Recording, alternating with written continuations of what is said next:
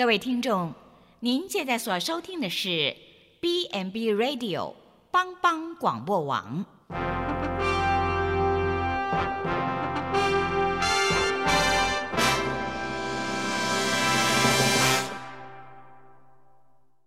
即将为您播出的是由萧锦峰牧师主持的《爱琳福气》。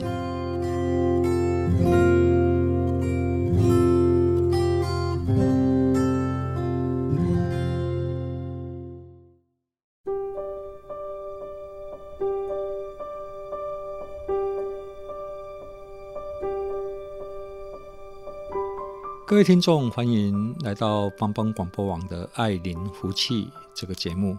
你们过得好吗？我是肖牧师，在这里诚挚的向大家来问好，愿平安喜乐临到你们的生命当中。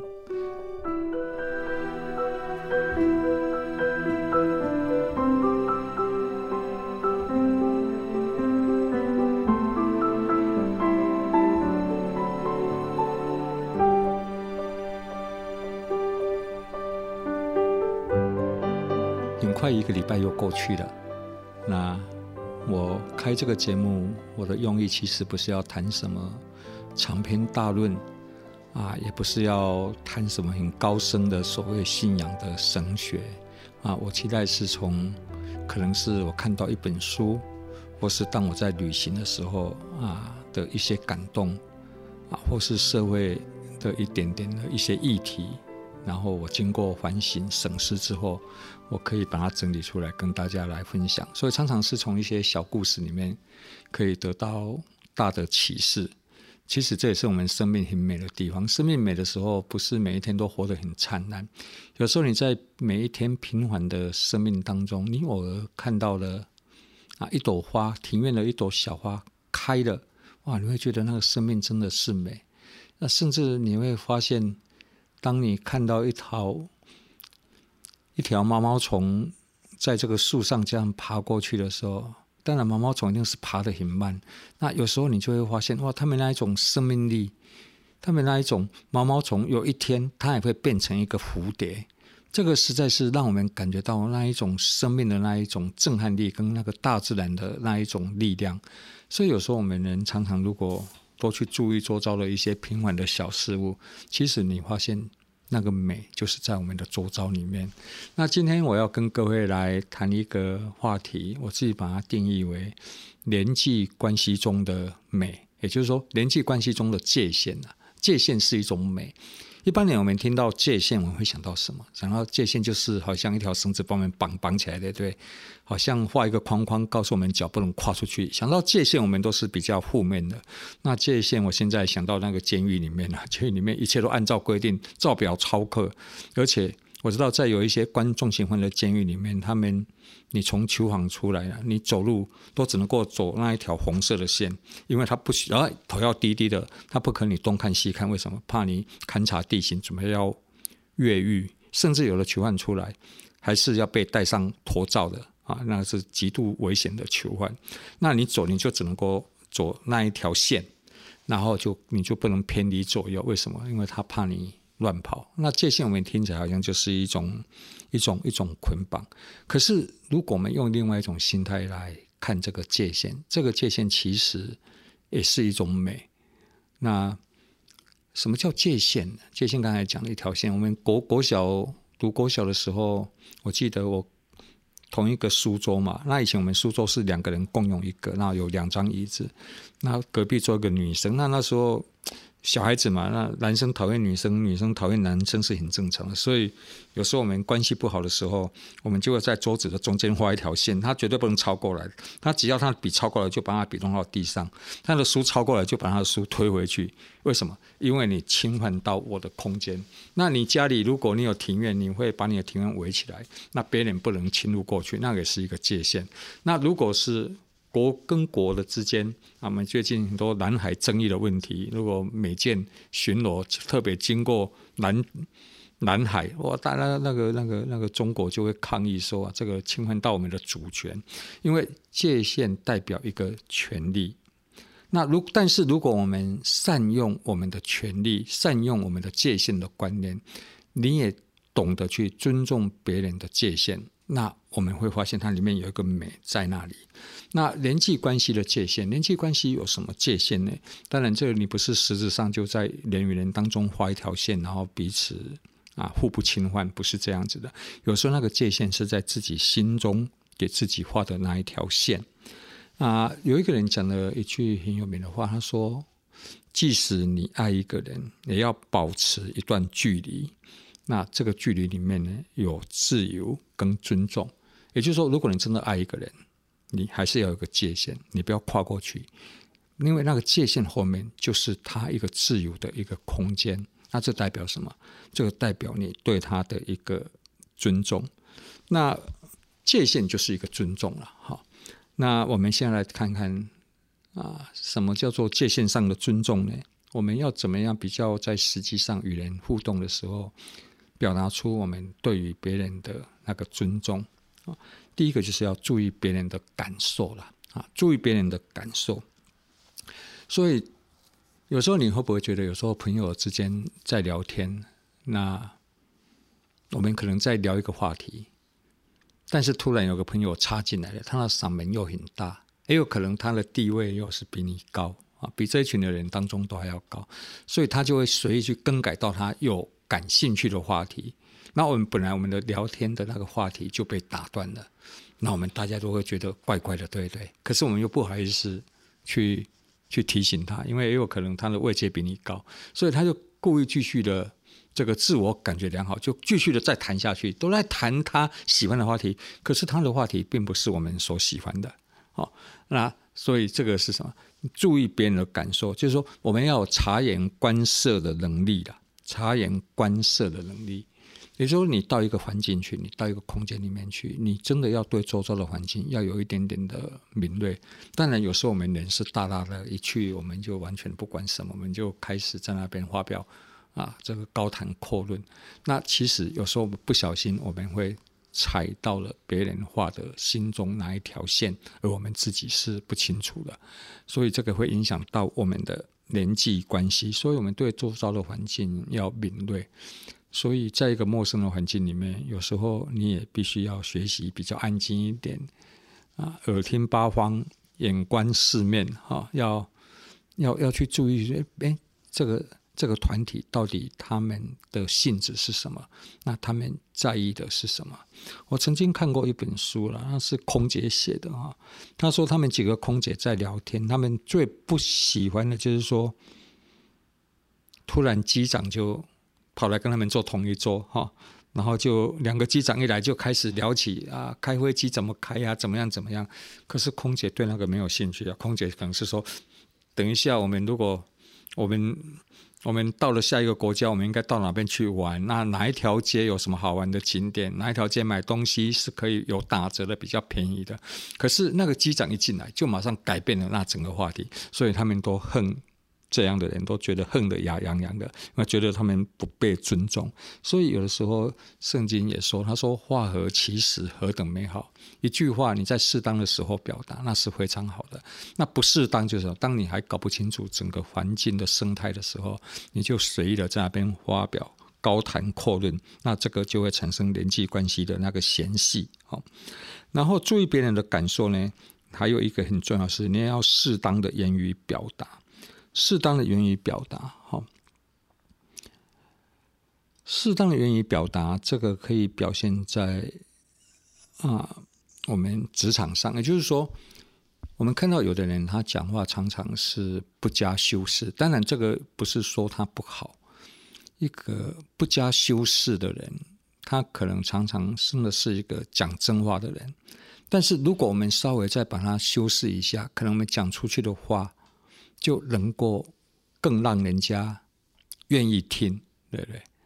哦，那有一些话不要抢着讲。我看有的人好像很怕忽略人家忽略他的存在，他总是要抢着答，总是要抢着讲，然后这也是表现出对人家的不尊重。也就是说，急着发言呐，急着发言，然后。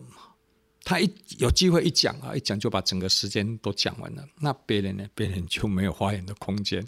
所以要有适当的言语的那个表达，而且那个表达要比较的啊适切一点啊适切一点。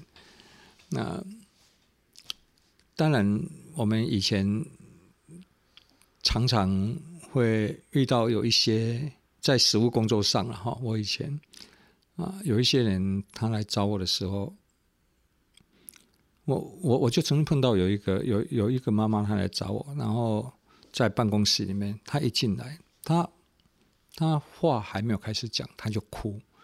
然后哭，然后我我一直没有办法去了解到底他发生什么事情。但是他哭了大概二十几分钟，快半个小时以后，他还是就是哭。然后后来我我觉得我好像没有办法跟他有什么对话，因为他就是在哭嘛。那到后来我就跟他讲说：“我说那不然我先出去一下好了。哦，你在这边自己一个人安静一下。”那你的情绪需要发泄，那你也可以在这边啊，没关系。我但当你需要的时候，我就在门外，在门外的那一个咖啡咖啡座那里，我就坐在那边等你。好，所以我除了递卫生纸给他以外，我真的没办法做什么。但是我也不用讲太多的话语出来。那我为为什么有的人有时候都要勉强挤出一些话来？因为在那种场合，好像你不给一些话语。好像代表你是没有用的，你帮不了他。可是有时候最大的帮忙是什么？就是沉默。但是沉默当中，让他知道你就在旁边。好，我就在外面。你哭完了，或是你这途中你有任何可以开始表达的时候，你需要我，你就跟我讲一下，我就在你的旁边。那个适当的言语的表达也是非常重要。为什么？我们注重别人的感受，注重他的情绪。然后呢？有时候我们常常会愿意给别人一些建议，但是我在这里也稍微分享一下我的心得啊。我们给别人建议，常常是觉得说：“哎，我就是为你好啊，我是对你好啊。”但是不要忘记，那个强势高姿态的建议是一种攻击，你知道吗？我我我期待各位听众你们可以了解我在表达什么。强势高姿态的建议对。一些人来讲，那等于是一种致命的攻击。当你要给人家建议的时候，可是别人可能并不喜欢你的建议，或者是说他没有那个条件，也没有那个能力，按照你心中所想的那个方式去实行。可是有时候我们常说，因为我是为你好啊，所以你就要这样做，这样做，这样做，这样做。可是别人他并不想啊，那你能不能尊重他的感觉？你如果对他过尊重的话，可能是说，哎，我觉得你可以这样做啊，但是你试看看，你自己衡量看看。那这种情形，那种高姿态的建议，常会发生在什么关系上面？你知道吗？就发生在亲子关系上面，在父母亲对孩子上面。我们常告孩子，你要考什么科系，你要什么什么什么什么。可是有时候孩子他。他他有他自己人生的想法，可是我们就说，我是因为我是为你好，我是爱你，所以我才给你这样的建议。可是对于一个另外一个孩子，他来想说，哎，可能我我我知道你可能爱我，但是那不是我目前我最需要的。我是想要这样做，我希望有给我一点点的空间。可是我们一直好像用这个建议要来压制他的一个自我思考的空间的时候，那就会变成是一种攻击。好所以有时候人际关系的界限，有时候真的我们就是要非常的小心。那当然你也不用太紧张，好像处处草木皆兵。有时候那常常是我们的一个心态态度的改变呢，我们就可以让我们的人际关系就可以更美。好，我们先停在这里，进一段音乐，等一下再回来。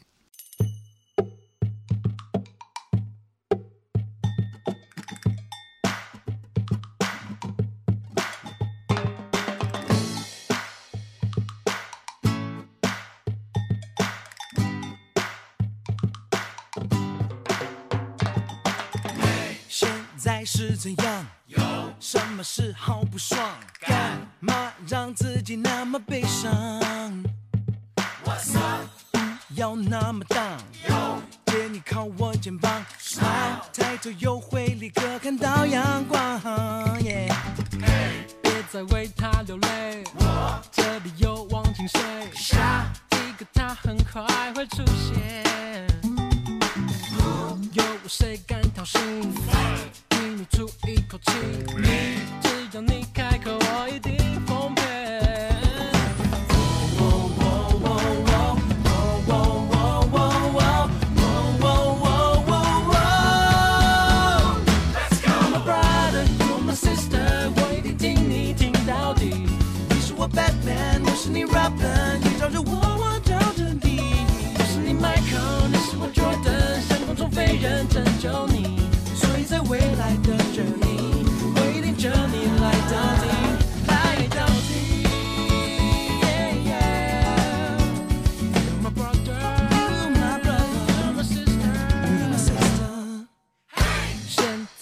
怎样？有什么事好好讲？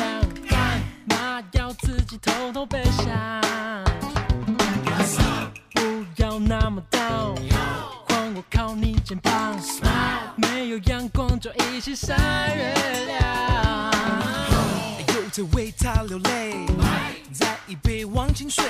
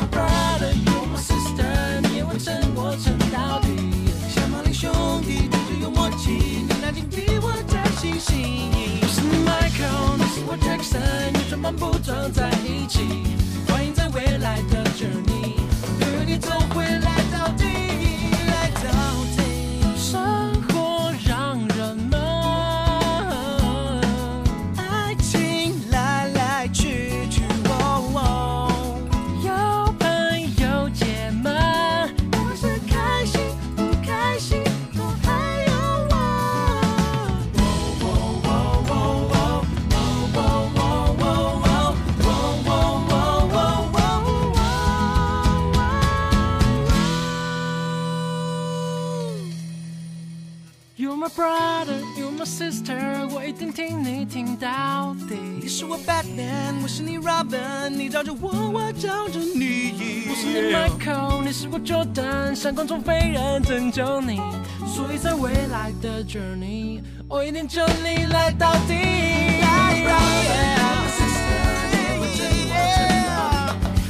兄弟，最最有默契，你我在心心。你 Michael，你是我 Jackson，出门不装在一起。欢迎在未来的 journey，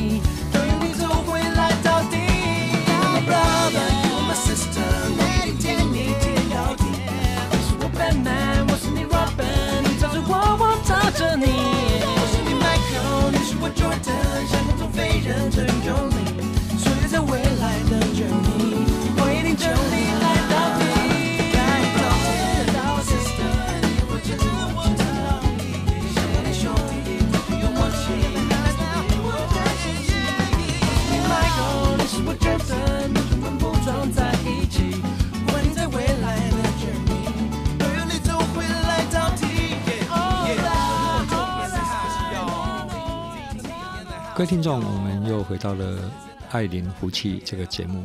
刚才我们在谈到人际关系中的界限，我们要注意别人的感受啊。所以有时候不要到一个新的环境去，我们就这样大剌剌的，然后视若无人，然后觉得唯我独尊啊。我们发表高谈阔论，然后我们随便去改变别人的话题，那我们都不愿意倾听，所以都要别人听我们讲。那这个别人的感觉是不舒服的，甚至我们也提到说，一个高姿态的一个强势的建议，有时候会变成是一个致命的一个攻击。那在这个人际关系的这个界限里面，我个人还有觉得有一点我们可以值得拿出来谈一谈的，就是说，如果你有尊重别人的界限，那我们就是要给别人空间呐，给别人空间。我我我决定最近接到一位妈妈的啊求援啊，哈，她说她的孩子现在也不接她的电话，然后也不回她的电话，然后在脸书也把朋友把他踢掉啊，然后赖呢也就退出那个赖，也就是说。他不想再跟妈妈有任何的互动。那这个孩子是个大学生，那当然他会这样讲，我们会觉得背后一定是有一些原因嘛，不然基本上不大会发生这样的原因。那有时候聊到后来，我我终于比较清楚是知道说，这个妈妈她就是说，她对孩子的表现是太。过于爱这个孩子，太关心这个孩子了，所以一天就要打很多次的电话去问看看孩子，你现在在做什么啦？你好不好啊？你怎么样？也就是说，弄到后来，大家都觉得，当然你的动机是很好，可是你外在表现出来的是代表你好像要观察、注意到孩子，你要了解到孩子的一言一行、各种状态，你才会觉得安心。我我我个人是觉得有那种不安全感产生的那一种所谓的，就想要去控制啦，想去控制。那当然，孩子是大学生了，他当然能够发现这里面有一些的问题存在。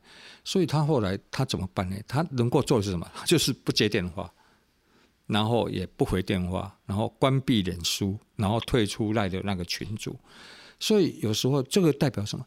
代表是说这个孩子的空间受到。干扰受到侵犯了，你已经踏过去那一条界限了。所以，如果当我们真的爱一个人，你真的要给他空间，你愿意给人家空间，给他有一点自由发挥的那一个余地的话，也是表达你对他的信任感，你对别人的信任感。昨天，那前天，前天我接到我二儿子的电话，他跟我说：“他说爸，我告诉你一件事情。”当他这样跟我讲的时候，我突然觉得好像他要告诉我什么重大的事，我刹那间赶快肃然起敬了。好，我我说什么事啊？你说啊？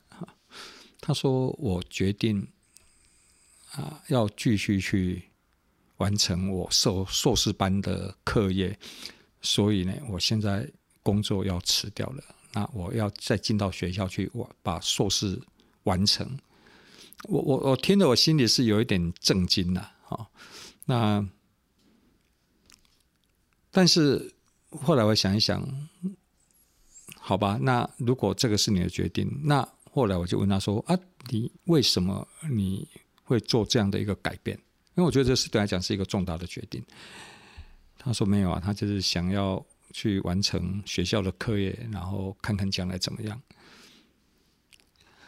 虽然我心中可能还是有一些不满意哈，但是我觉得，哎，孩子大了二十几岁的人了，他应该知道自己在做什么，而且他做这个决定，我想他是经过思考的。后来我只有问他说：“好啊，那没问题啊，那你的工作什么时候辞掉？”他说：“他昨天就把它辞掉了。” 他跟我讲之前就把它辞掉了，那我心里想说，哎，那你怎么要辞之前怎么不先跟我讨论一下？好像没有尊重到我。后来我后来给他想一想，挂完电话以后给他想一想，说，那其实也不用，反正他是大人了嘛，二十几岁他就是一个大人了，他就是一个大孩子了。那你要什么事都要经过你同意，然后什么，虽然是事后告知，那我觉得 OK。那我也因为什么？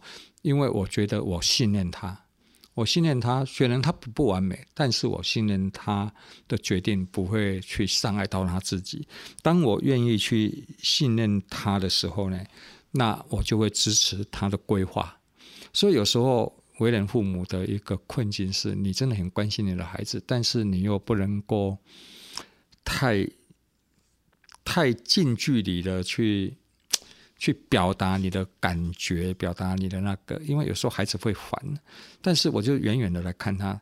当他真的有需要的时候，那个时候我可能在适时的出现，但基本上原则上我是对他采取是信任的态度。我对我两个孩子都这样。其实我们人与人之间那个互相的信任很要紧。当你能够信任一个人的时候，那你就会给他一些足够的空间，那你的孩子就不会挂你的电话，你孩子就不会关闭你的脸书了啊，他就会抢着跟你要加朋友哦。然后当你给别人空间的时候，也是表达表达你让他感受到他的重要性，哦，他的重要性。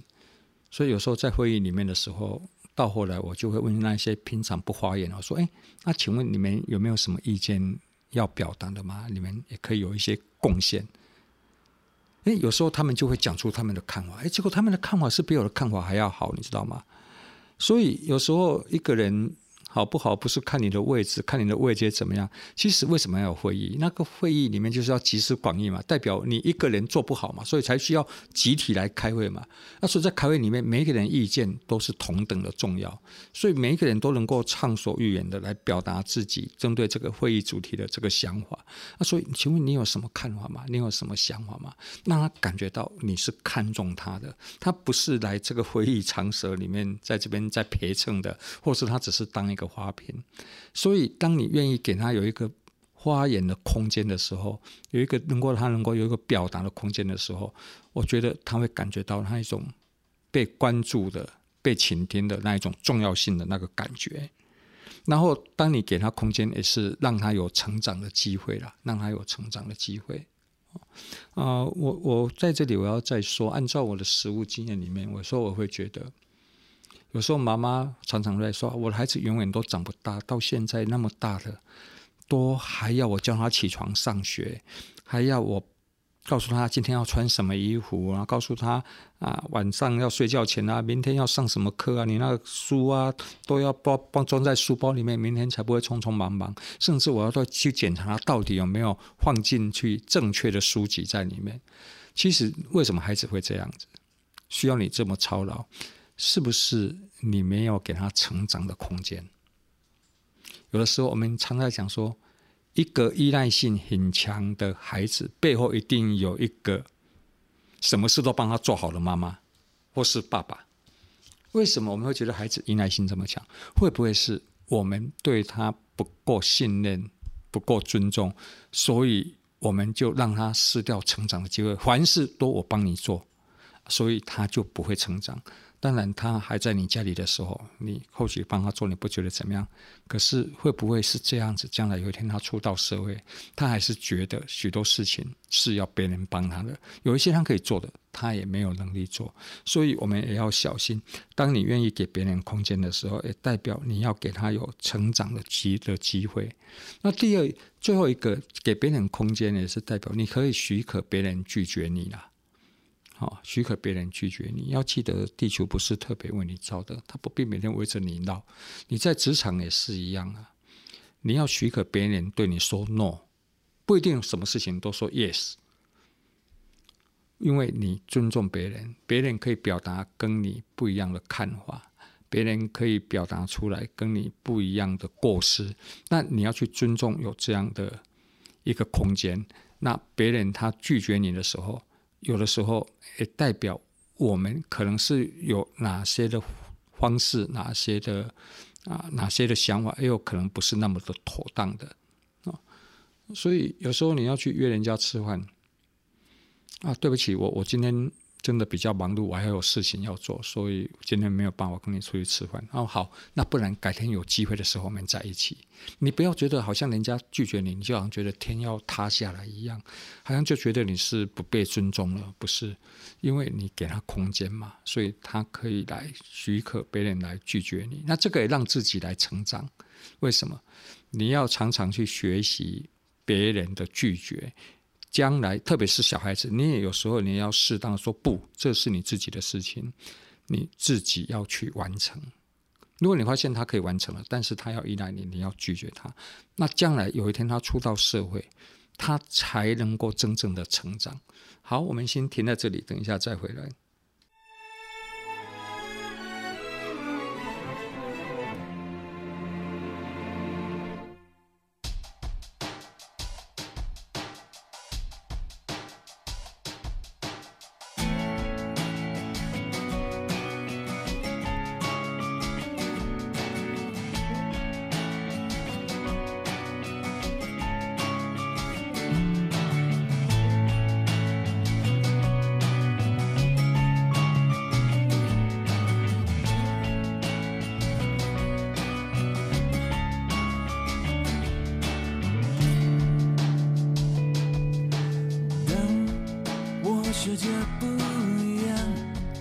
那就让我不一样。坚持对我来说就是一杆氪光。我如果对自己妥协，如果对自己说谎，即使别人原谅，我也不能原谅。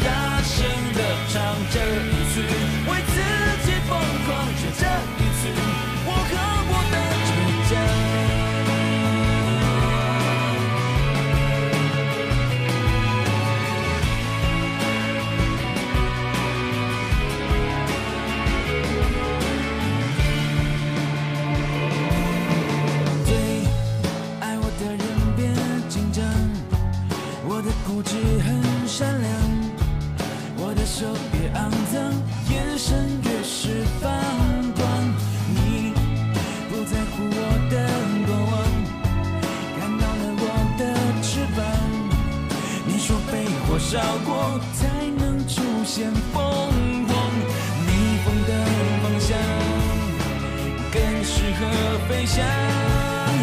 我不怕千万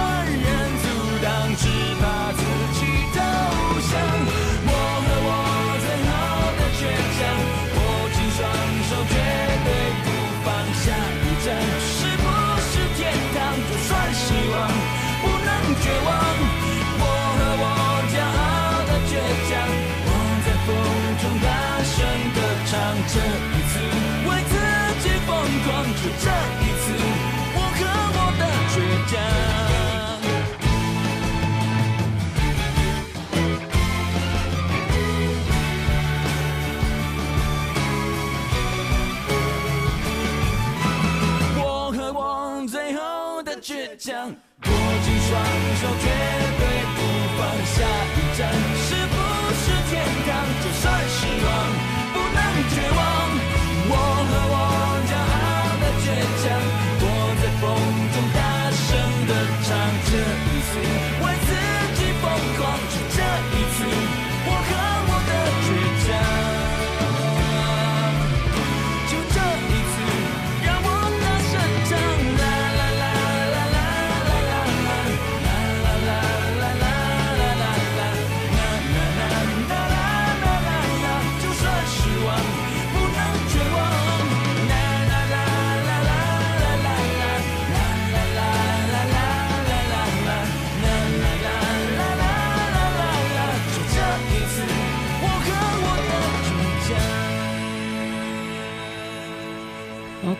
众们，持续这个人际关系中的界限啊，我们持续会来谈这个话题。我们谈到人际关系中的界限，就是第一个，你要注意别人的感受；第二个，你要给别人空间啊。那第三呢，我要跟各位来一起讨论的，就是说，不要叫别人吃亏了，也就是说，不要去亏负别人，好，不要亏负别人。